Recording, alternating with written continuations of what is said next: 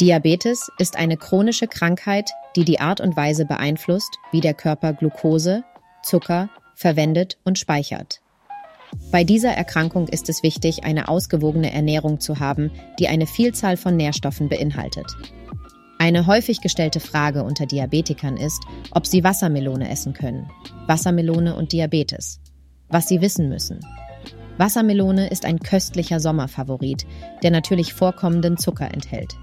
Je nach Gesamtdiät und der Menge an verzehrter Wassermelone kann es sein, dass sie ihren Blutzuckerspiegel beeinflusst. Die Menge an Zucker hängt davon ab, wie viel Wassermelone sie essen. Eine Tasse oder 152 Gramm gewürfelte Wassermelone enthält 9,42 Gramm natürlichen Zucker und 11,5 Gramm Kohlenhydrate. Nährwert der Wassermelone. Wassermelone enthält neben Wasser auch wichtige Vitamine und Mineralstoffe wie Vitamin A, Vitamin C, Kalium, Magnesium, Vitamin B6, Eisen und Calcium. Vitamin A unterstützt eine gesunde Sehkraft und hilft bei der Aufrechterhaltung ihres Herzens, ihrer Nieren und ihrer Lungen. Da Wassermelone auch einen hohen Wassergehalt hat, fördert sie die Hydration.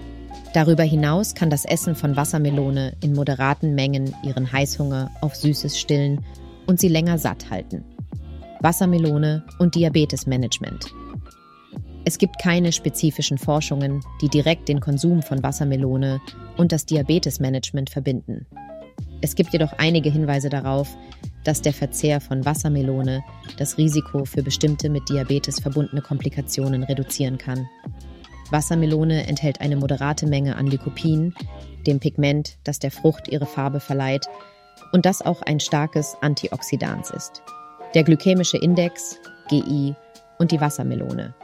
Der glykämische Index ist ein Maßstab, der angibt, wie stark ein Lebensmittel den Blutzuckerspiegel ansteigen lässt. Wassermelonen haben einen relativ hohen glykämischen Index von etwa 76. Lebensmittel mit einem GI von 70 oder mehr gelten als hoch. Dennoch sollte dieser Wert nicht isoliert betrachtet werden. Zwar ist es korrekt, dass Wassermelone einen hohen GI hat, doch ihre Auswirkungen auf den Blutzuckerspiegel sind nicht so dramatisch, wie man anhand dieses Werts vermuten könnte. Warum ist das so? Die glykämische Last, GL, ein vollständigeres Bild. Um die Auswirkungen eines Lebensmittels auf den Blutzuckerspiegel vollständig zu verstehen, sollten wir uns nicht nur auf den glykämischen Index verlassen. Die glykämische Last, GL, ist ein weiterer wichtiger Indikator. Sie berücksichtigt sowohl den glykämischen Index als auch die Menge an Kohlenhydraten in einer normalen Portion eines Lebensmittels. Wassermelonen haben tatsächlich eine niedrige glykämische Last, da sie trotz ihres hohen GIs einen sehr hohen Wassergehalt haben und relativ wenig Kohlenhydrate enthalten. Das bedeutet, dass sie den Blutzuckerspiegel nicht so stark ansteigen lassen, wie ihr hoher GI vermuten lassen könnte. Abschließende Gedanken.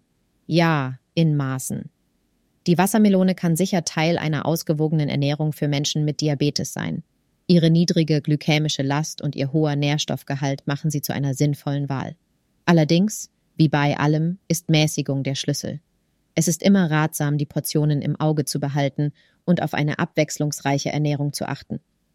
Ebenso wichtig ist es, sich daran zu erinnern, dass jeder Mensch anders ist.